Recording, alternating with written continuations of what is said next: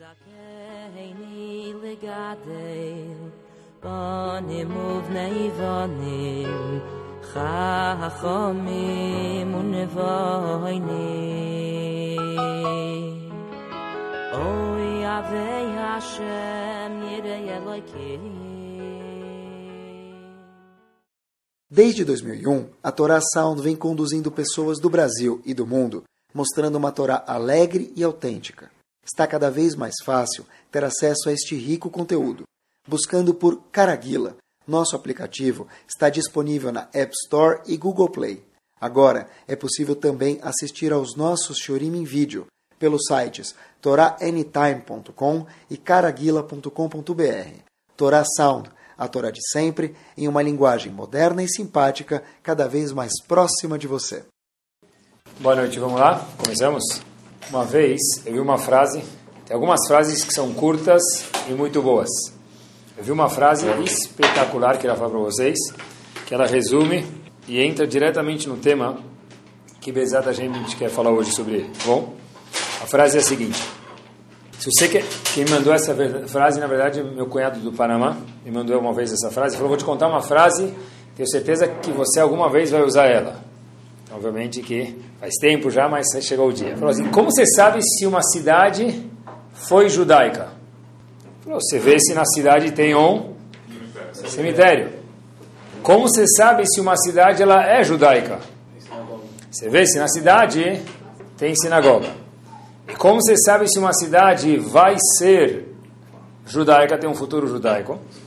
Você tem que ver se lá tem escolas ou kinur ou educação, que é a mesma coisa. Quer dizer, fui, sou e serei. Fui ao cemitério, sou é a sinagoga e serei é o que, meus queridos? É que tem escola, tem kinur. Então eu queria aproveitar um tema que é muito forte, nos, especialmente nos dias que a gente vive, é o seguinte. Aproveitar o tema de hoje, Bezat Hashem, a gente vai falar sobre essa frase um pouquinho, sobre um ponto dessa frase. Todo mundo, de alguma forma ou outra, é egípcio. Então a gente tenta fugir disso, mas não dá. Quem é Ashkenazi veio do Egito.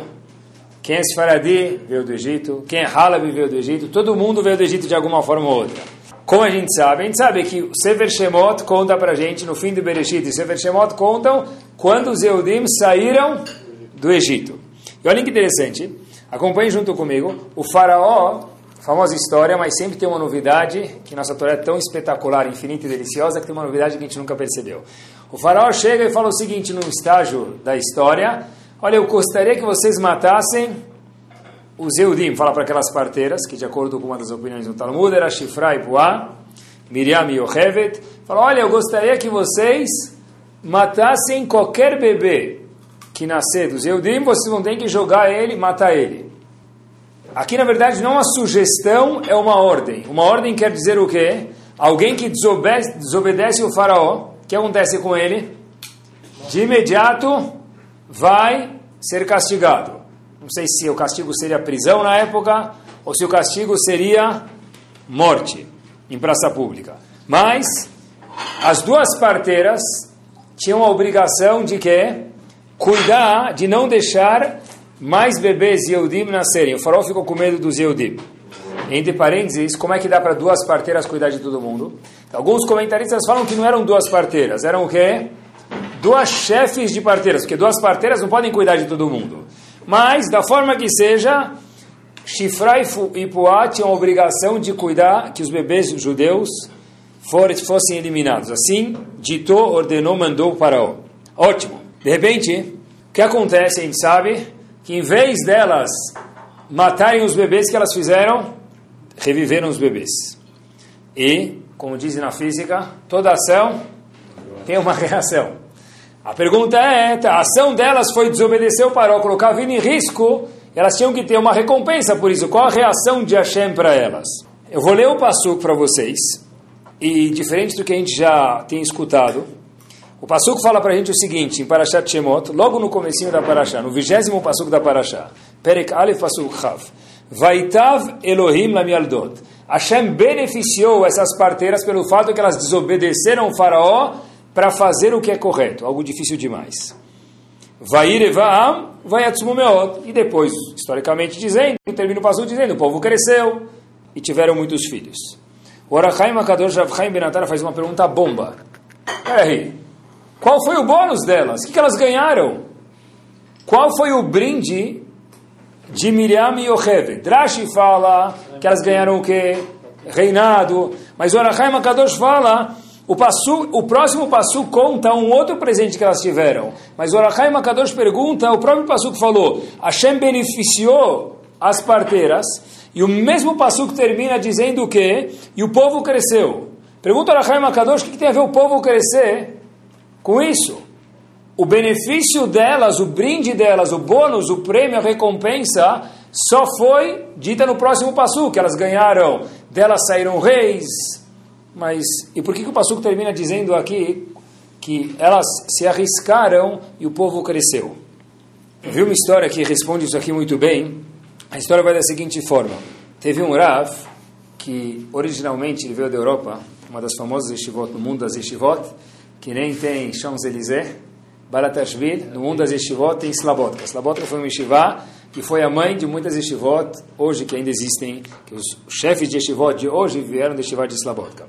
Um dos alunos de Slabotka, chamado Rav Elias Vei, ele foi Rosh Shiva na Filadélfia. Esse yeshiva nos Estados Unidos é chamado Rosh Shiva de Philly. Tá bom? É mais chique. Não Filadélfia. É um mini, não cream cheese, da yeshiva de Filadélfia. Não do cream cheese, Filadélfia. Ele foi aluno do Avaron Kotter e por si só um grande Tamid Chacham. Muitas pessoas, quando vêem um Talmud Raham, aproveitam para pedir conselhos, não somente de Allah, como também conselhos de vida. Um aluno da velha Svei fala para ele, Raf, queria fazer uma pergunta para o senhor. O Rabino falou para ele, diga, Habibi. Falou o seguinte, olha, nós estamos casados faz muitos anos, eu e minha esposa, e a gente estava sem ter filho, e Baruch Hashem, a gente teve um menino. O aluno falou para ele, Mabruk. Falou, mas Rav, já faz um tempo que a gente teve um menino, e nosso filho ficou alguns meses, porque nasceu prematuro, no hospital. E as enfermeiras cuidaram dele muito bem. A gente queria perguntar para o senhor o que a gente pode dar de agradecimento para as enfermeiras de uma forma judaica. Eu sei que todo mundo dá chocolate, dá flores, dá bala. Tem um agradecimento um pouco mais judaico? Então, provavelmente, se a gente fosse ir a velha Svei, o que a gente responderia? Da Ren Gefilte Fish. Sei lá, o que, que pode ser mais judaico? O que você quer que eu dou? Em vez de chocolate, da Gefilte Fish, da Kebebessania. O que, que você quer? Pessoal, olhem como funciona a cabeça de um Talmud Raham. Ah, ótima pergunta. A Torá responde a pergunta. Aí o aluno falou assim, a Torá responde minha pergunta, se o aluno ficou prematuro no hospital, o que, que tem que dar para as enfermeiras de agradecimento? Eu disse, ele sim. Olha que interessante. Na velha veio o seguinte, Shifra e Puá cuidaram para os bebês o quê? Viverem.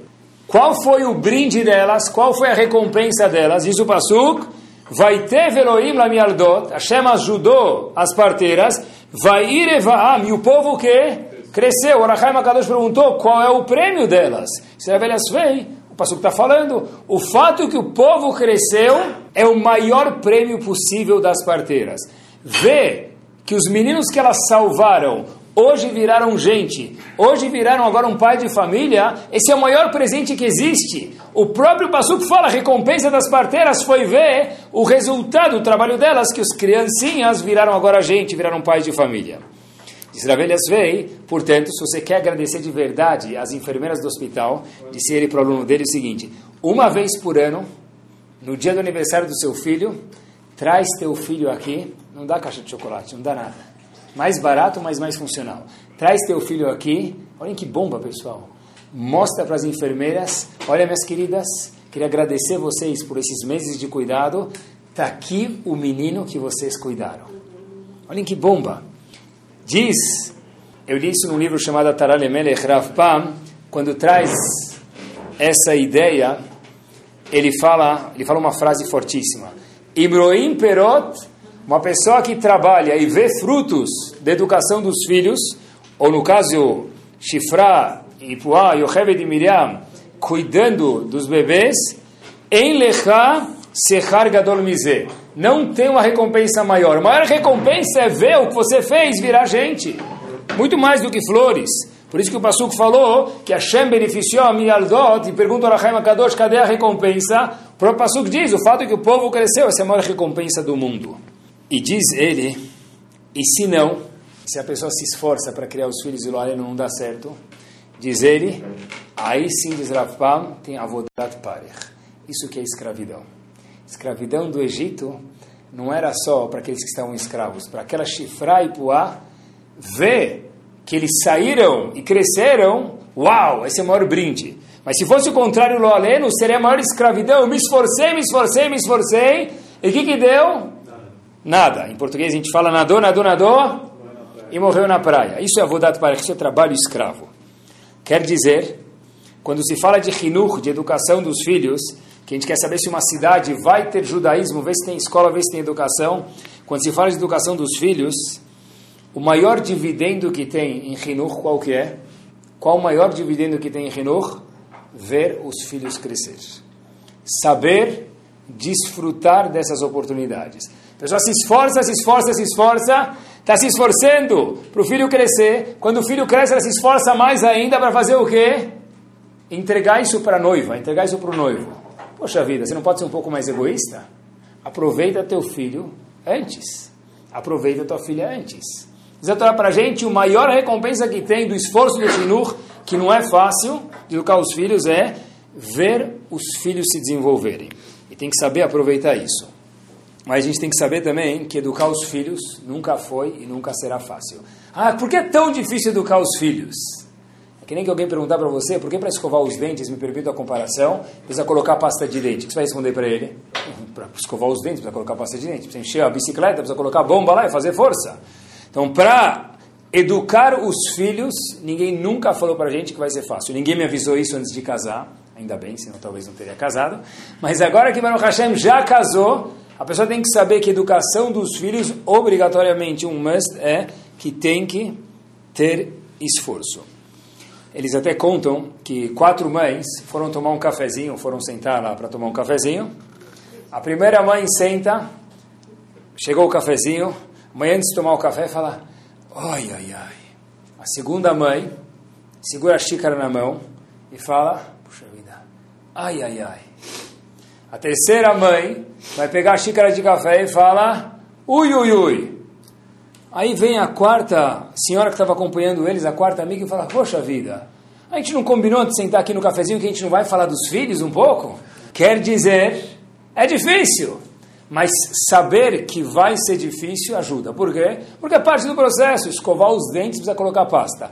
Educar os filhos, lembrem, entendam, entendemos isso, que é uma parte que a Shem falou, vai ter que fazer ginástica, vai ter que fazer musculação. Ninguém nunca falou que vai ser fácil.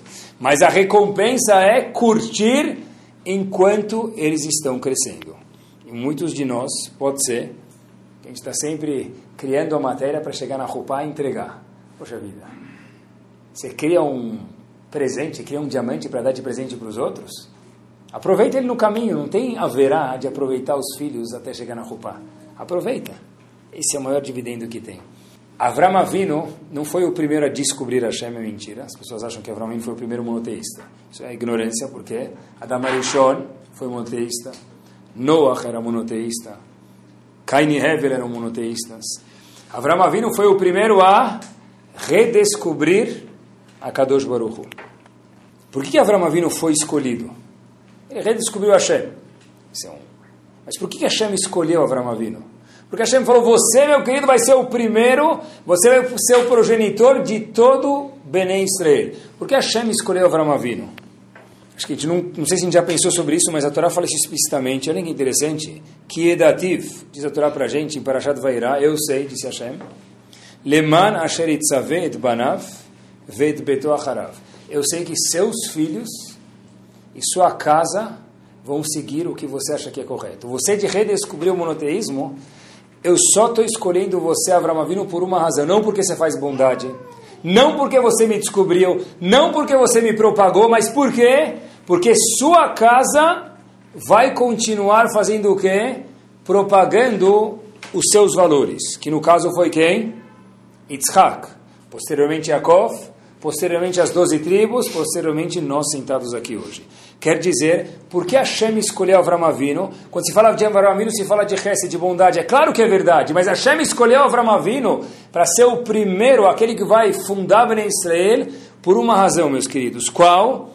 porque eu sei que você vai educar seus filhos no caminho da Torá.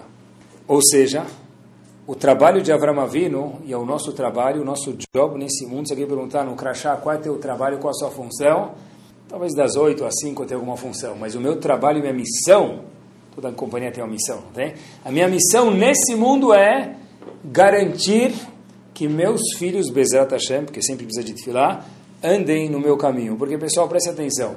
Quanto vale, sem julgá-lo além ninguém, mas se eu me esforço, me esforço, me esforço, falo, olha, puxa vida, eu sou, a pessoa diz, boa, Tamid Chacham, sábio, cumpro o Torá, os filhos da pessoa, ele vai na sinagoga, não consegue sentar o filho dele do lado dele na sinagoga. Quanto vale isso? Hashem falou para Avram Avinu, sabe o quê? Eu estou te falando, Avram Avinu, só te escolhi porque eu sei que Yitzhak vai estar sentado do seu lado no Cris. Eu sei que Yitzhak vai poder um dia abrir uma Gemara, sentar e estudar com você.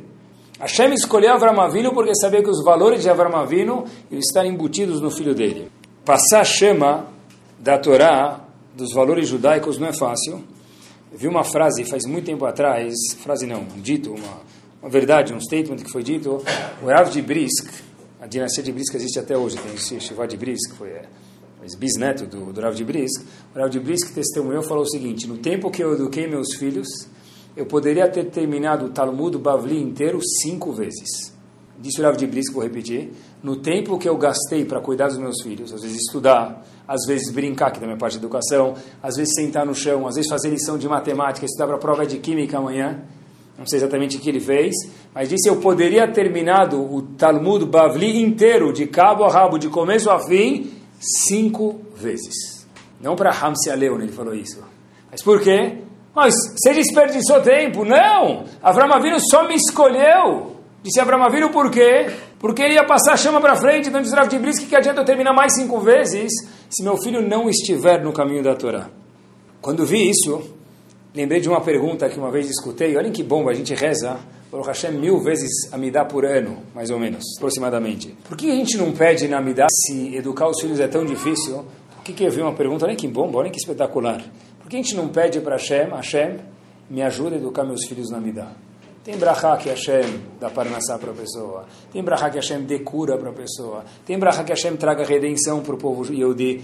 Por que a gente não fala para Hashem, Baruch Ad Hashem, Mehanechet Bnei Israel, que Hashem educa, não Bnei Israel, meus filhos pelo menos, os filhos de todos Yehudi. Olha que interessante, mil amidot por ano, eu nunca tinha pensado nisso talvez podia discutir, eu, eu pensei a resposta quando escutei a pergunta, a gente se impede, né? Amevarech etamon Israel bachalom, que Hashem me dê paz em casa. Isso não é sobre rinur, sobre educar os filhos. Então por que a gente não pede? Resposta que eu vi, e ela é bomba, deve ser que a gente se impede. Aonde nós pedimos para saber educar nossos filhos na Midah todos os dias, sem exceção, todo dia de semana a gente fala para Hashem, Baruch Ata Hashem, Honen Hadat, que Hashem me dê sabedoria. Nessa brachá, sabedoria inclui o quê? Como saber educar meu filho. Por quê? Porque Hashem falou, olha, quando você ganhou o título de pai e mãe, dentro de você já tem o gene de como educar teus filhos. Que Hashem possa te iluminar para desenvolver isso no caminho certo e saber educar os filhos. Mas como eu educo meus filhos? Eu não sei como fazer isso. Uma vez que a galinha fez nascer um pintinho, ela virou mamãe galinha. Uma vez que uma mãe e um pai fizeram um filho, eles ganham o título de mãe e pai, mãe e pai junto, a Kadosh Baruch Hu dá o bônus para eles o quê? Como saber educar os filhos. Como eu sei disso? Baruch Hashem que Hashem ilumine com a ideia correta. Tem que pedir, e como dizia o Stiper, 90% do Hinuch é Tfilah. E 10% é o que a gente está falando hoje. Uma pessoa que acha que vai educar os filhos, por melhor que ele seja, ele fez faculdade em Oxford de psicologia, ele vai para convenções de educação, ele escuta toda vez no rádio perguntas e respostas de educação, Hazako Baruch, ajuda. Mas sem a Kadosh Baruch em relação a educar os filhos, não existe. Está no Shema Israel isso, não? O quê? Passar para os filhos? Não, está escrito na Torá que Hashem escolheu Avram Avinu só pelo fato, não que ele descobriu Hashem, não que ele fazia bondade, isso tudo ajudou, mas o único fato foi, o carimbo foi, que o quê? Porque, ele, porque no, Shem, no Shema Israel tem uma obrigação de ensinar os filhos. Mas a única razão que Hashem falou escolher Avram Avinu por ela é porque ele ia passar, passar a tocha da Torá, do, do Hinuch, educação dos filhos, melhor dizendo, adiante. Um ponto importantíssimo, e talvez as pessoas podem se perguntar, estava me perguntando, nos últimos dias estava preparando o shiur, é o seguinte, em Halab, na Polônia, ou há 20 anos atrás, quantas vezes nossos pais foram para a escola? Toda a época que a gente estudou na escola, está pensando comigo mesmo, quantos nossos pais tiveram que ir para a escola? Muitos pais provavelmente sabiam mais ou menos o endereço. Sabiam que, que classe o menino estuda, a menina estuda, qual é o nome da professora, a matéria, quando tem prova. Né? Hoje em dia, tem reuniões mensais, semanais, diárias, bilhetes, comunicados, palestras. Né? Talvez vale cada vez mais a pena hoje não morar perto da sinagoga, né? me permitam, morar perto da escola, porque tem tanta vez que tem que ir para a escola, já é melhor já ficar lá por perto.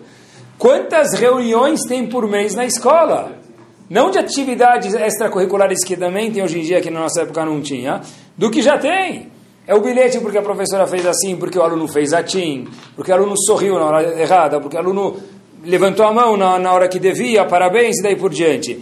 Porque, na nossa época, muitos pais, talvez sabiam o endereço da escola, era uma vez por ano, lá na, na festinha lá de final de ano, e algum, ainda ia só o pai ou a mãe, talvez. E hoje em dia tem tanta reunião, tem tanta coisa. Por quê? Por quê? Acho que isso dá para a gente um grande luz quando se fala de Hinur. A razão é simples e óbvia. Uma vez o diretor de uma escola judaica em Cleveland, Ohio, chegou para o Stipler, Rav Yaakov Kanievski, Zichron Libraha, e fez a seguinte pergunta para ele: Rav, com qual idade na minha escola o senhor acha que eu tenho que já pedir para as crianças virem para a escola? Na nossa época iam para a escola com 3, 4 anos, hoje vão com 3, 4 meses para a escola, né? Mudou. Então, com qual idade precisa trazer as crianças para a escola? O Stipler falou para ele o seguinte: olha, vou te falar três coisas, meu querido. Primeira coisa, você perguntou para a pessoa errada. Olha que um gadolador. Eu não sou um educador. Pergunta para quem está aí na batalha de educação. Olha que um gadolador. Eu não sei tudo. Isso é um gadolador. Dois, saiba que a sua pergunta é muito boa, porque é igual que estudar é importante, estudar de mal, demais, é muito nocivo. Então sua pergunta é muito boa. Mas eu não vou poder te responder a pergunta. Sabe por quê? Está aí um terceiro ponto para ele. Lembre que o que eu acho aqui para Bnei Brak, eu posso te responder. Mas não vou porque o que vale para Bnei Brak não vale para Cleveland, Ohio. Disse o Steiper, o que vale para Bnei Brak, onde eu moro aqui em Israel, não vale para Cleveland, Ohio na mesma data. E o que vale, e valia para 20 anos atrás, não vale hoje. Por isso que nossos pais precisavam ir muito pouco para a escola, sem desmerecer o esforço deles. E por isso que a gente precisa ir constantemente para a escola. Por quê? Porque a geração mudou, as necessidades mudaram e as pessoas mudaram. Ah, antes se educava na palmada. Hoje não se faz nada na palmada. Por quê? Ah, mas antes dava certo, você tem razão. Antes dava e hoje não dá. O que valia para Bnei Brak não vale no mesmo momento para Cleveland, Ohio. E o que valia para 20 anos atrás, Kol Sheken, mais ainda não vale para hoje. Quer dizer, se nós mudamos, se a geração mudou, cada dia muda, Hinur quer dizer estar acompanhando sempre onde as crianças estão. Como que dá para acompanhar tudo isso? Se você decidiu ser pai e mãe, tem que acompanhar. Onde está meu filho? O que ele está fazendo? Isso é parte da educação. Não, mas Zé Hashem, ele manda um WhatsApp cada três minutinhos. Não, não, peraí. Com quem ele anda? Aonde ele está? Isso é parte de ser mechanech, educador. Mesmo quem não é Rosh Shiva, mesmo quem não é rabino, mesmo quem não é professor, todos nós somos mechanechim dos nossos pais, dos nossos filhos e nossas filhas. É acompanhar. Sabe que eu vi que até como estudar tem discussão, olha que interessante, algumas décadas atrás, tem um grupo chamado Vada Yeshivot. Vada Yeshivot é um grupo, vamos chamar assim, tá bom? Vamos ficar mais chique, vai, uma ONG, tá bom? De juntar para ver o que, que as Yeshivot, onde tem que andar, qual o caminho que tem que andar. Ravaron Kotler, Zichron Libraha, chefe de Yeshiva do mundo de Leikut, como a gente sempre fala aqui, falou, olha, as Yeshivot, na minha época, disse Ravaron Kotler, quando era Yeshiva, tem que estudar os mesmos tratados do Talmud que estudavam na Europa. Não pode mudar. Tem uns tratados, seis, sete, que se repetem nas Yeshivot um ciclo. Esse é o tratado que tem que se estudar. A gente não pode mudar porque a gente chegou nos Estados Unidos. Inclusive, em Leikut e outras Yeshivot, até hoje se ensina em Yiddish. Por quê? Igual que ensinava em Yiddish na Europa, Até hoje nos Estados Unidos, em muitas yeshivot, isso ensina em Yiddish. Aaron Kotler falou, não se muda. Tradição não se muda. Ele levantou Rav Yohanan Wasserman, aluno morto do Hafetz Chaim, Hashem Inkomit Damo, que faleceu na mão dos nazistas, e falou para Rav Aaron Kotler Rav, com todo respeito, mas a gente, o nosso paciente hoje é diferente. O nosso paciente hoje, quer dizer, o nosso aluno hoje, ele é diferente. Então, quando o paciente é diferente, o tratamento também tem que ser outro. E por conseguinte, Rav Yohanan Wasserman, eu acho, aluno do Havetz Haim, que os tratados do Talmud que a gente tem que estudar hoje, na nossa geração, tem que ser diferentes do que se estudavam aonde? Na Europa, algumas décadas atrás. Ravon Kotler falou, mas a gente não pode discutir com o Dolim da geração passada. Rav Yohanan Wasserman, não estou discutindo com o Dolim. A matéria-prima mudou. Por conseguinte, o tratamento tem que ser outro. Obviamente está falando de duas pessoas de peso pesado, não são coisas que a gente pode decidir aqui, mas quis mostrar para vocês que o que é o maior dividendo de Hinur, que não é fácil, é ver as crianças crescer. E o segundo ponto que a gente falou, que o que? A educação muda o que servia para o meu pai, para mim, não serve para o meu filho. Só para a gente ter um foco de onde que tem que ser Hinur, eu acho que essa é uma regra mora para Hinur, porque Hinur não tem... A conclusão, cada yeshiva faça como tem que se fazer. A gente está falando de dois gigantes, Ravaron Kotler de um lado, Rav Yohanan Wasserman, não posso falar do outro lado, mas que pensavam diferente, porque os dois estão no mesmo caminho da Torá, mas cada um falou de outro jeito. Mas o ponto do Rav Yohanan Wasserman foi o quê? Não é que eu mudei, estou discutindo com o Dolim, o cliente mudou, o tratamento tem que ser outro. Hoje não se vende mais carroça, se vende carro, por enquanto, talvez até o choro ficar publicado, vão ser aviões que vão estar vendendo na rua. Cada dia muda a coisa aqui. Então o tratamento tem que ser diferente, porque o cliente mudou. Nossos filhos mudaram. Por que na minha geração dava certo? Pergunta o pai, pergunta a mãe. Por favor, não faça essa pergunta, ela é ridícula. Porque já que eles mudaram, o tratamento não pode ser o mesmo. Por que mudaram tão rápido? Por que, o, por que mudaram tão rápido? Porque, é porque o celular de 10 anos atrás era um tijolão, de 5 um tijolinho, e hoje é um chip. Mudou. A nossa roupa mudou. O nosso computador mudou. As crianças mudaram com tudo isso.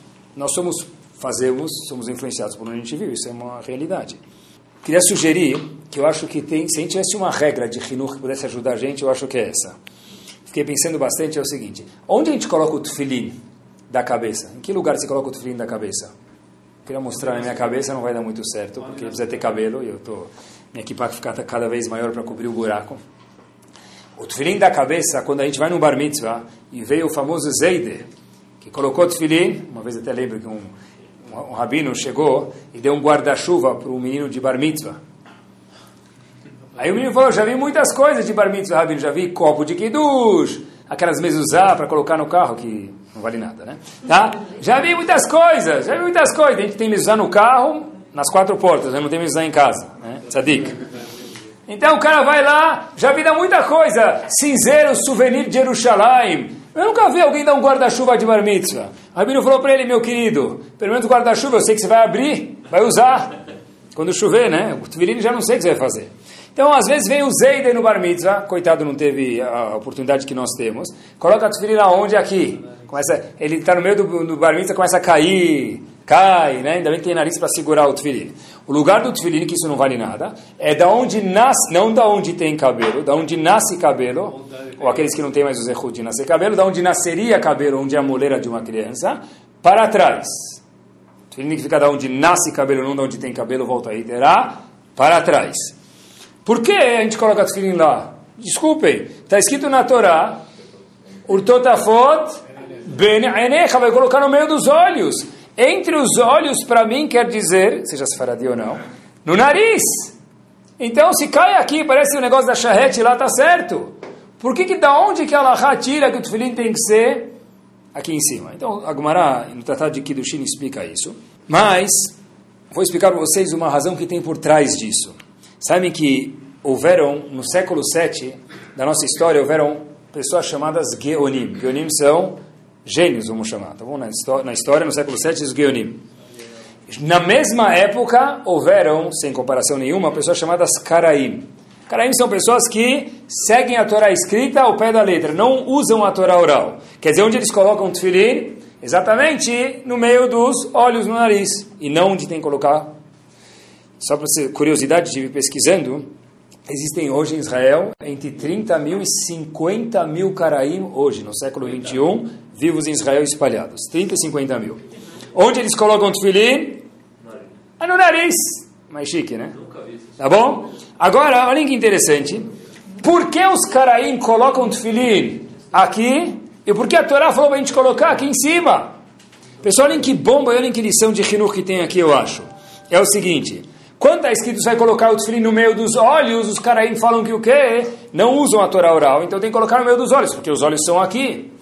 Hashem falou para a gente, Habib, os olhos não são só aqui, entre um nariz, do lado do, do, do, das narinas, o óleo também está aqui no cérebro. Por quê? Olhem que espetacular. Hoje é comprovado isso, que a visão do ser humano, ela fica onde? Ela, nós enxergamos, mas é processado isso, parte da visão do ser humano é processado aonde? No cérebro, aonde no, no local onde Hashem falou, coloca tefilim. Quer dizer, o que os Karaim chamam de visão é o que o seu olho vê, Ben Enecha, no que teu olho está vendo exatamente no meio dos olhos, a gente fala, não, coloca o tefilim aonde? Posicionado no meio dos olhos, mas bem mais para cima, onde fica o cérebro. Porque Hashem está falando para a gente o seguinte, ver não é só o que você enxerga na sua frente. Ver quer dizer, de acordo com a Kadosh Baruch Hu, olhar para frente e bem mais para frente. É o que você enxerga com os olhos físicos, mas também com o cérebro. Por isso que nós colocamos tefilim, uma razão, obviamente, fora a explicação do Talmud, uma razão que tem por trás que a gente pode aprender, é o que? É uma visão a mais. Eu acho que Hinur é, antes de tomar uma atitude com meu filho ou com minha filha, qual vai ser a repercussão dessa atitude? Não que eu estou vendo na minha frente, mas o que, que, vai ser isso no long run? Mais para frente, no farol alto, o que, que vai ser? Quando eu converso com meus filhos, meu filho fez uma coisa errada, eu vou dar uma bronca nele. Às vezes precisa. Eu vou pressionar meu filho, às vezes precisa. Eu vou criticar meu filho. Não sei se precisa. Acho que não precisa. Eu vou elogiar meu filho, sim precisa. Qual vai ser o impacto ben enecha? Se você pensa que nem um cara aí, vai ser ótimo. Você não vale nada. Aí ele vai falar, você tem razão, vai sentar lá fazer a lição de casa. Mas Hashem falou, não olha com os olhos físicos que está vendo nos seus 100 metros. Olha ben enecha o que está no cérebro. Deixa ver um pouco mais para frente. Hinuch é pensar no long run qual vai ser a repercussão do ato que eu estou fazendo hoje. Quando meu filho está na frente dos amigos, ou minha filha, eu esculacho ele, Ben Enecha dos Karaim vai resolver. Ele vai parar. Mas se você colocar tefilim no cérebro, e a sua visão vai ser mais para frente. Quantas vezes a gente vê isso, meus queridos? Esculachar os filhos na frente dos outros, que ridículo. Qual vai ser a repercussão disso? A distância de 100 quilômetros, hoje a mais, entre o pai, a mãe e o filho.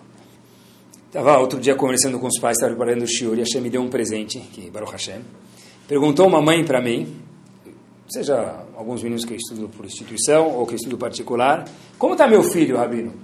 Falei, olha, eu vou te falar, teu filho está ótimo. Contei um elogio que de verdade, olha, ele acabou de fazer tal coisa, algo espetacular. A mãe escutou, falou, tá bom. Falei, como assim tá bom? Eu não tenho mais o que te falar sobre isso. Falou, não, não, eu já entendi que tem um elogio, eu quero saber quais são os defeitos dele. Pronto. Isso que os caras me ensinaram pra gente. Cadê o defeito dele? Eu quero saber consertar, porque eu sou tzadek, eu preciso educar meu filho. Isso é destruir o seu filho. Educar seu filho quer dizer construir ele.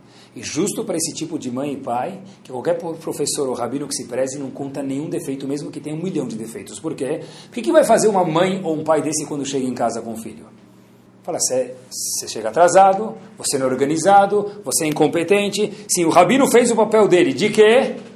Educar o menino? Nunca. Isso é um crime. O papel de alguém de educar quer dizer construir a pessoa.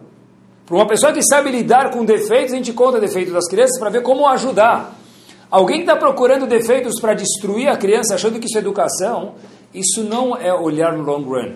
Educação é ver qual vai ser a repercussão do meu ato, da minha fala, no long run.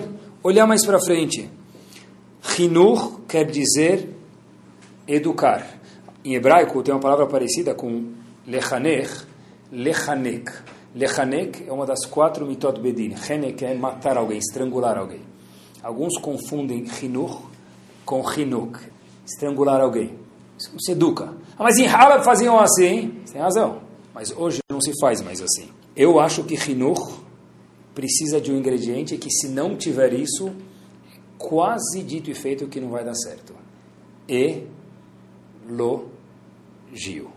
Descrever o que eles fizeram de bem, o que eles fizeram de correto. Porque enquanto as crianças estão embaixo das nossas asas, a gente comanda eles, mas a maioria do tempo, mesmo enquanto eles são crianças, não estão na escola, longe da gente. Como eles vão lidar com situações, depende de como a gente preparar eles. Quando eu preparo uma criança, quer dizer, eu dou força para ele. Dar força para alguém olhar um pouco mais longe é dar uma palavra encorajadora para os nossos filhos. Eu vi, olhem que bomba, pessoal, isso que a gente precisa fazer, isso que é um mecânico de verdade. Rav Yechiel Mordechai Gordon foi Rosh Yeshiva, na Yeshiva de Lomza, na Polônia, que depois foi para Petah Tikva em 1850, ele veio em 1900. E tem uma história famosa dele, que uma vez um aluno chegou e falou umas palavras. Sempre, sempre o noivo vai falar umas palavras, o noivado não deixam ele falar. Mas dessa vez deixaram o noivo falar, cantaram depois o noivo falar, e o noivo falou o seguinte, olha, eu queria agradecer o professor da minha classe de quando eu tinha 16 anos. Hiroshima estava lá, e começou a olhar falou, mas me conta o que aconteceu. O aluno falou o seguinte, olha, uma vez eu cheguei na sala de aula e um menino levou um relógio para a escola no pulso. Em 1900, levar um relógio para a escola era que nem entrar com um Cadillac hoje dentro da sala de aula. Uma Ferrari, desculpe, antes da atualização. É que nem entrar com uma Ferrari da sala de aula. É uma coisa que ninguém tinha. E disse esse menino que era noivo, eu comecei a olhar para o relógio do menino até que de repente, puxa vida, não sei o que aconteceu, o menino deixou o relógio em cima da carteira e foi para o recreio. Eu falei, é nós. Eu não consegui me controlar, eu peguei o relógio e coloquei na minha mochila. O menino volta do recreio, passam-se alguns minutos, 10, 20, 30 minutos, ele olha para a mesa dele e se dá conta que o quê? Que o relógio desapareceu. Uau! E agora? O rabino falou, olha, eu não posso deixar o menino embora daqui sem o relógio. O que, que ele faz? ele começa a procurar nas mochilas e no bolso das crianças. E o menino sabia que a vez dele estava chegando, e o rabino ia colocar a mão na mochila dele e descobrir que ele que pegou o relógio, do, roubou o relógio do menino. O rabino colocou a mão na minha mochila, eu vi, estava suando, pegou o relógio, colocou no bolso dele sem ninguém perceber e continuou mexendo em todas as mochilas. Até que depois que o rabino revista todas as mochilas, o rabino fala o seguinte: Olha, eu descobri quem roubou o relógio. E o menino começou a suar frio. Falou: O que, que vai ser de mim? Não vou ter mais nenhum amigo aqui na escola. O menino vira, o rabino vira e fala o seguinte: Sabe quem roubou meu relógio? Foi o Yetzerará de um aluno. Um, menino, um aluno teve Yetzerará e teve relógio que o Yetzerará dominou ele e roubou o relógio. Diz esse noivo: Se não fosse aquele rabino que, em vez de me destruir, naquele momento me construísse, me conversou, conversou comigo depois em private, hoje eu não estaria aqui. Por isso, Rav Roshivá, o senhor é diretor da Shivá, mas eu queria agradecer mais do que todo mundo, com todo respeito àquele professor, quando eu tinha 16 anos, eu roubei um relógio que, em vez de me destruir, em vez de lechanek, ele foi mechanek. Mechanek é construir alguém. Pessoal, a coisa mais importante no mundo, o que, que é? Emuná. Por que nós estamos em crise hoje no Brasil? Da onde veio a crise? Falta de confiança. Se você não confia no governo, você não empresta, você não pega emprestado, você não compra, você não vende, você não roda. Se não tem a palavra emuná, não tem, não tem, comércio, não tem comércio, as coisas não rodam. Em Hinuch é a mesma coisa. Se eu não confio nos meus filhos, difícil educar alguém. E para mostrar que a gente confia em alguém, tem que ter muito elogio. De vez em quando, se tem muito elogio, é saudável, aí sim dá para colocar os pontos no i. Se não, não dá. Outro dia eu estava escutando um programa de rádio e eu vi uma, uma moça liga e faz a seguinte pergunta: Olha, minha filha tem quatro anos, eu registrei ela no inglês, ela não quer fazer inglês, o que, que eu faço? Pergunta importante, não é? Com quatro anos já tem que estar falando três línguas, não só inglês. Aí essa moça no rádio responde o seguinte: Poxa vida, o seu filho então tem 14 anos? Ela fala: Não, eu perguntei para a senhora quatro anos. Ela falou: Eu entendi muito bem. Mas se a pergunta fosse que ele tem 14 anos, eu entendo a pergunta. Mas com quatro anos, porque um filho tem que fazer inglês bichlal? Deixa ele em casa. Nós esquecemos de uma coisa. A gente vive num mundo muito competitivo, você tem razão. O que as crianças têm a ver com isso? Nada. Olhem como ler esse passuco na Torá. Veio Sara. Sara viveu quantos anos? Meia Shana, Vesrim Shana, Vesheva Shanim. A gente lê a mesma Torá mil vezes, mas tem coisas que passam tão batido e é uma pena. A única mulher em todo o Tanakh que tem essa contabilidade, no Tanakh inteiro, Torá, Nevi'im e Ktuvim, quem é Sarah? Mas a Torá não fala que ela viveu 127 anos, fala que ela viveu 100 anos e 20 anos e 7 anos. Por que a Torá divide em três? Rav Hirsch fala uma coisa que é uma bomba, que eu acho que é uma das maiores mensagens de Hinur. Rav Hirsch fala que Sarah, para virar uma matriarca, tzadek, mas era gente, era um ser humano. Ela teve sete anos, ela viveu como uma criança. Depois ela teve uma outra idade, que 20 anos, que ela viveu como uma adolescente.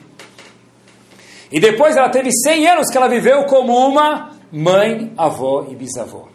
Quer dizer, a gente nunca leu a Torá assim. Sara viveu 100 anos e 20 anos e 7 anos para Hashem está contando para a gente o que é diz Ravid, que ela teve adolescência, teve criança, adolescência e depois adulta.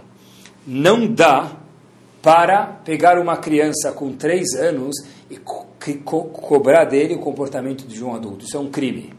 Então por isso que a mãe falou, olha, minha filha tem 4 anos, meu filho tem 4 anos, ele não quer no inglês. Deixa ele em casa brincando com Lego, qual o problema? Porque uma criança de 4 anos tem que ter quatro atividades extracurriculares. Sara não tinha quatro atividades extracurriculares. Ela teve o tempo de 7 anos de brincar, teve o tempo de 20 anos e depois o tempo de, 20, de 100 anos. Cada idade é uma nova fase. E lembrar que a criança também tem direito de ser criança. E nunca mudou isso. Sabem que a Mishnah conta no Tratado de Shabbat, terceira Mishnah, logo o Tratado de Shabbat, a Mishnah conta que uma criança não pode ler, ninguém pode ler, na frente da luz de uma vela, porque as velas antigamente eram qualidade o azeite e o pavê era muito ruim. Então a gente tem medo que no Shabat, tá falando da Mishnah, a criança vai estar lendo, o adulto vai estar lendo e vai dar um tapinha na vela para a vela acender melhor. Então não pode ler na frente da vela. Só que, se o professor está perto, diz a Mishnah que aí pode ler. Por quê? Porque a criança tem medo que o professor está perto, não vai dar um tapinha na vela. Eu vi outra explicação bomba. Por que, que uma criança pode ler numa vela? Que talvez não tenha uma qualidade muito boa no Shabat. Sabe por quê? Porque a criança nunca vai dar um tapinha na vela. Porque por que a criança daria um tapinha na vela? Para ler mais tempo? A criança não gosta de estudar. A criança está rezando para a vela apagar. Mas aonde está isso? Na Mishnah, meus queridos. Século 21, não. Está falando há dois mil anos atrás, três mil anos atrás. As crianças sempre foram crianças. Se o professor, quando entra na classe, não entende que uma criança gostaria mais de ficar no recreio do que ele quer ficar na sala de aula, ele não pode ser um professor. Se um pai e uma mãe não entendem que o filho quer ficar mais cinco minutos brincando no joguinho, ele não pode ser pai e mãe. Ele precisa reformular o que quer dizer ser pai e mãe. Ah, como eu faço para ele parar de jogar o joguinho? Boa pergunta. Mas uma criança sempre quis ser criança. Por que a criança pode ir na frente da vela? Porque ele não quer continuar lendo com o rabino, ele quer ir para o recreio. Então no Shabat essa criança pode continuar lendo, assim diz uma das explicações. Será viveu 7 anos, 20 anos e 100 anos. Porque tinha fase para tudo. Acompanhem comigo. Quantas vezes a gente não escuta os pais falarem para os filhos, exemplos práticos, para de fazer barulho, eu não aguento mais. Você não sabe sentar num restaurante? Você não consegue ficar numa festa? Você não consegue ficar na mesa de Shabbat? Você não consegue ficar na sinagoga? Quando que você vai aprender a colocar as coisas no lugar? Você não sabe arrumar teu quarto? Você quer o quê? Com, está esperando o quê? Ficar com 90 anos para aprender a arrumar? Vai arruma! Super crítica, super construtiva, né? Muito. Você pode parar de juntar tralha nas suas gavetas, por favor? Muito comum isso? Demais. Aí, um pai ou uma mãe falam para a criança: Você pode parar, parar de aprontar na escola? Eu já não aguento mais. Eu não, você não vai falar que o Madrid vai ligar da Mahané falando que estava empastando o vizinho? Eu não aguento mais você. Eu queria fazer uma pergunta para todos nós aqui que já passamos por essas frases sábias, né? Queria fazer uma pergunta. Que lembrança que nós temos da nossa infância, meus queridos? Quando a gente tirou 9,8 na prova, a gente sentou de gravata na escola com blazer. Quando a gente sentou fazer o simulado de 46 horas com um lápis apontado, com cabelo penteado.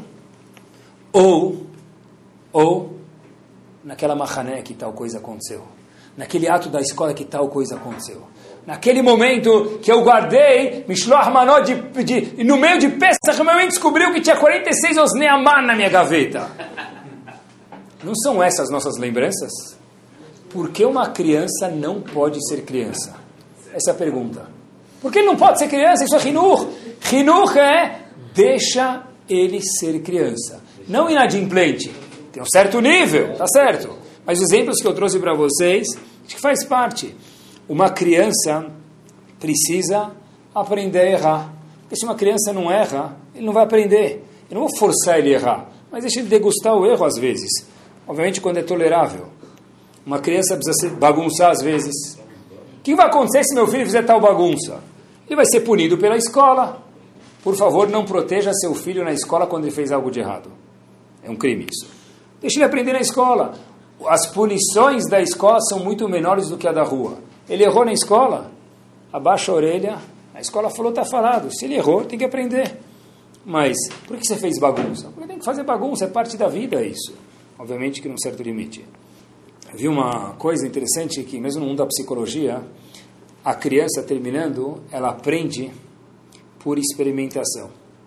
O famoso Piaget falou, ele tem uma teoria que usa essa mesma vertente, ele fala o seguinte, que as experiências, falou Piaget uma vez, uma das teorias dele, escreveu, que as, as experiências da pessoa que desenvolvem o saber. Tem uma teoria chamada construtivismo, parte do princípio dele. Quer dizer o quê? Para que eu possa aprender, eu preciso ter experiência. Para que eu possa ver o que, que é quente, eu preciso colocar o dedo numa panelinha quente e queimar o dedo. Por mais que alguém me fale isso é quente, isso é quente, isso é quente, eu não vou aprender. Parte do meu intelecto se desenvolve através do que? Mexer, conhecer. Quer dizer o seguinte: um pai e uma mãe falam para a criança, para o filho e para a filha, não come essa pimenta. Aí a criança, o que ela se pergunta? Por que, pai? Por que, mãe? Porque se comer a pimenta, queima. Qual o pensamento de uma criança inteligente, meus queridos? Como é que uma pimenta vai queimar? Pimenta não é fogo? Não tem nada quente aí? Eu toquei nela, não queimou? Qual é a coisa que uma criança inteligente vai fazer? Colocar pimenta na boca. E vai falar ainda o quê? Sartém para si própria. Tá vendo? Como que eu vou provar para meu pai e para minha mãe? Pimenta não queima porque não é quente. Coloca o termômetro na pimenta. Tá bom? Aí o pai ou a mãe sabe o que, que falam. Viu? Te avisei. I told you. Não é? A criança, se você falar para ele mil vezes que a pimenta é quente, ele não vai acreditar, ele não vai saber de verdade. A única vez que ele vai saber que a, criança, que a pimenta é quente, queima mesmo, é quando ele experimentar. Disse Piaget, Zichron Libraha, tem coisas que nós, Chokhmah Bagoim também, uma sabedoria isso. Tem coisas que a gente só experimenta através, só conhece, só vive, só vira parte da nossa, do nosso cérebro funcional quando a gente começa a experimentar. Então a pessoa precisa deixar os filhos experimentar. Obviamente que tem um limite isso. Tem um limite, mas entender que eles foram crianças, nós fomos crianças, eles podem ser crianças também. Olhem que bomba. Lembram de Yitzhak e Rivka? Yitzhak e Rivka tinham um filho, dois filhos. Um filho chamava Yaakov e outro Esav. Pergunta para vocês, por que que Rivka não falou para Yitzhak, seu marido, que Esav era um rachá? Algum erro de rachá ele tinha. E não ia merecer, não ia merecer a, brachá. Aqui a gente está colocando o futuro de Ben Israel em jogo. Yitzhak quase deu a brachá para o bisavô de Hitler e Machshemov Zichro. Então, um perigo aqui. Por, para Esav. Então, por que que Rivka não contou para o seu marido, Yitzhak, que Esav era um impostor? E Abraha, quem merecia de verdade, que no fim saiu quase que sem querer para Yaakov. Pessoal, acho que a resposta é essa. Rivka falou o seguinte, se eu falar para o meu marido que Esav não merece Abraha, o que, que ele vai entender? Ele não vai acreditar em mim. Ele não vai acreditar se eu falar que pimenta queima, ele não vai acreditar em mim, no nível de Yitzhak ficar. O que, que eu preciso fazer? Deixar ele experimentar que ele pode ser enganado. E olhem que bomba, pessoal, olhem, olhem a resposta que espetacular. O que, que ele ficar fez? Vestiu Yaakov com roupas de Esav. Yaakov achou que era Esav, deu a brachá. Quando Esav chega e fala, pai, cadê minha brachá? Falou, acabei de dar. Ele falou, mas não era eu. Qual foi a reação de Yitzhak? Gambaruch Ihye, ele merece a brachá.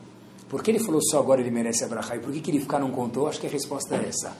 Rivka falou, meu querido marido, eu não posso te contar isso, você precisa experimentar isso.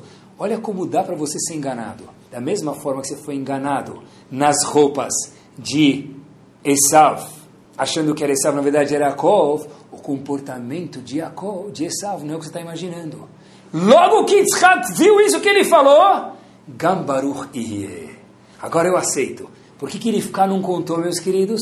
Porque tem coisas que não dá para contar. Tem coisas que, enquanto a pessoa não experimentar, não vê, ele não vai sentir. Nós fomos assim, nossos filhos têm a chance, obviamente, uma proporção que não seja perigosa, também de ser assim. Isso é rinur. Tem idade que uma criança ela é patura, ela é isenta. Tem idade que a gente tem que educar a criança. E tem idade que a criança vira hayav, obrigada. Por quê? Porque a Torá entendeu que tem uma progressão. Não dá para pedir de uma criança que tem três anos se comportar igual quem tem bar mitzvah que tem obrigação diferente. É normal um aluno perguntar para o professor ou um filho para o pai, pai, o que, que a tabela periódica vai me ajudar na vida? Você sabe a tabela periódica? Mais ou menos, né? Ali na cama Robinson Crusoe e depois para, né? Tá bom? Pai, por que eu preciso saber o que é mitose e meiose? Preciso saber da minha meia, mas da meiose. Meiose me, meião é mais importante que meiose, porque meião uso para jogar futebol, meiose não me serve para nada. Pai, qual a diferença dos planaltos e da planície? O avô resolve tudo, ele te fala o caminho, o que, que me interessa é planalto ou planície? Pai, e o cateto é hipotenusa, pai? Mas não serve nem para nome de filho japonês, cateto e hipotenusa. O que eu vou fazer com isso na minha vida? Ah, não, mas. Ou uma última, eu fiquei pensando nos meus anos, tá bom? Que eu trabalho com Baruch Hashem alunos. E os Newton e Joules? Quantos Newtons tem ou quantos Joules tem na física? Amigo, um, um Joule. O que você vai fazer com um Joule? Você vai chegar no trabalho e fala, você me passa um Joule. Hoje em dia está na moda ir para jaula, né? Joule? O que você vai fazer com um Newton com um Joule? Quem te responde para uma criança que fala isso? Vai estudar e fica quieto. Eu estudei, você também tem que estudar. Isso não é Hinuch. Hinuch é eu tinha essas perguntas, vocês também tinham. Falar para os nossos filhos, ótima pergunta. De fato, tem algumas coisas que você vai usar e outras não. Muito boa pergunta. Eu também tinha a mesma pergunta que você. Sério, pai, você também é normal? Sim, sou. Eu acabei de ganhar uma identificação direta dos meus filhos comigo. Agora, quando eu falo, que pergunta ridícula, senta e estuda. Senão você não vai passar no simulado. Senão você não vai passar na faculdade. Isso não é rinur. Rinur não é um, não é um, não é um exército. Rinur é entender os filhos, é ver Poxa vida, se você passou por isso, por que ele não pode passar por isso também? Se alguém quer ir no banheiro no meio da aula, quando na verdade ele não quer tanto ir no banheiro. Quem não quer beber água 20 vezes no meio da aula? Justo, acabei de chegar do recreio, teve uma hora e 35 minutos de recreio. Professor, posso eu tomar um copo d'água? O que a gente responde? Você ficou uma hora e meia no recreio, tem 45 minutos de aula, você não consegue ficar sem tomar água? Não tá bom, nem sempre dá para deixar ele. Mas se você falar uma vez, puxa vida, eu sei. É bem mais gostoso quando a gente chega na aula e a gente lembra que precisa tomar água. Você ganhou esse aluno para o resto da sua vida. E mesmo que amanhã você não deixar ele tomar água, ele falou, puxa vida, esse é o meu professor. Ele vai te enquadrar. Por quê? Porque lechaner é saber entender as crianças. Sabe que a gente também passou por isso. Outro dia, eu vi um pai, com isso a gente termina, contando para o filho, você não sabe, meu filho, antes, eu, quando eu estudei em tal lugar, eu morava fora do país, eu só conseguia ligar para casa uma vez a cada duas semanas. O que, que o filho responde para o pai? O filho respondeu para o pai o seguinte: Olha que quote ótimo. O filho falou para o pai: Pai, quem dera que hoje ainda fosse assim. Isso é um filho de verdade. Esse é um filho de verdade. Ah, ele não quer sempre falar comigo. Eu sei que a gente tem o desejo, ainda mais como mãe, de sempre estar conversando com meu filho. Mas entender que um filho, às vezes, ele quer um pouco de independência. Tá certo, se ele fica duas semanas sem ligar, eu entendi que é grave. Mas a ideia que tem é verdadeira. Lechaner quer dizer também entender que as crianças podem ser crianças. Que Bezat Hashem, a gente possa ter o zehut de educar essa garotada cheia de vida, que é algo espetacular. A bateria nunca termina deles, Baruch Hashem. Cheia de alegria. E quanto mais próximo a gente fica deles, mais a gente vê que a gente coloca tefilim no olho físico, mas também no olho cerebral, conseguir ver qual a repercussão do ato que eu estou tomando, entender que não é fácil, mas o maior presente é ver os dividendos, ver nossos filhos, Bezat Hashem, crescer, curtir isso, a gente vai entender uma coisa. Quando Moshe Rabbeinu estava se despedindo do povo, Hashem falou para ele, escreve a Torá numa pedra. E viu uma pergunta, por que Hashem falou justo e contou isso para a gente, escreve a Torá numa pedra? Por que a Torá Hashem contou isso para a gente? Como se fala pedra em hebraico? Even. Aleph, Bet e Nun. Even, pedra. Para ensinar para a gente que a Torá de verdade tem que ser escrita numa pedra. Por que pedra? Av, Aleph. Ben, filho. Bet. E Nun, de neto. Porque Torá de verdade é Even. Aleph, Bet e Nun. Av, Abba, pai. Ben, filho. E Nun, de Nechet, de neto. Que Bezat Hashem a gente possa fazer jus ao fato que a Kadosh Baruch escolheu Avram Avinu por uma razão só, que ele propagou a Torá, que a gente possa, para as próximas gerações, que a gente possa, Bezat Hashem, levar nossos filhos. Tem Bezat Hashem um filho que vai sentar do nosso lado no Cris, no nosso lado da mesa de Shabbat, o quanto que ele aguentar, esse é o maior dividendo que tem, esse é o maior motivo para um pai e uma mãe colocar babador de verdade e falar, uau, valeu a pena fazer tudo o que eu fiz. Boa. Torá Sound, desde 2001, aproximando a Torá dos Yehudim e de você.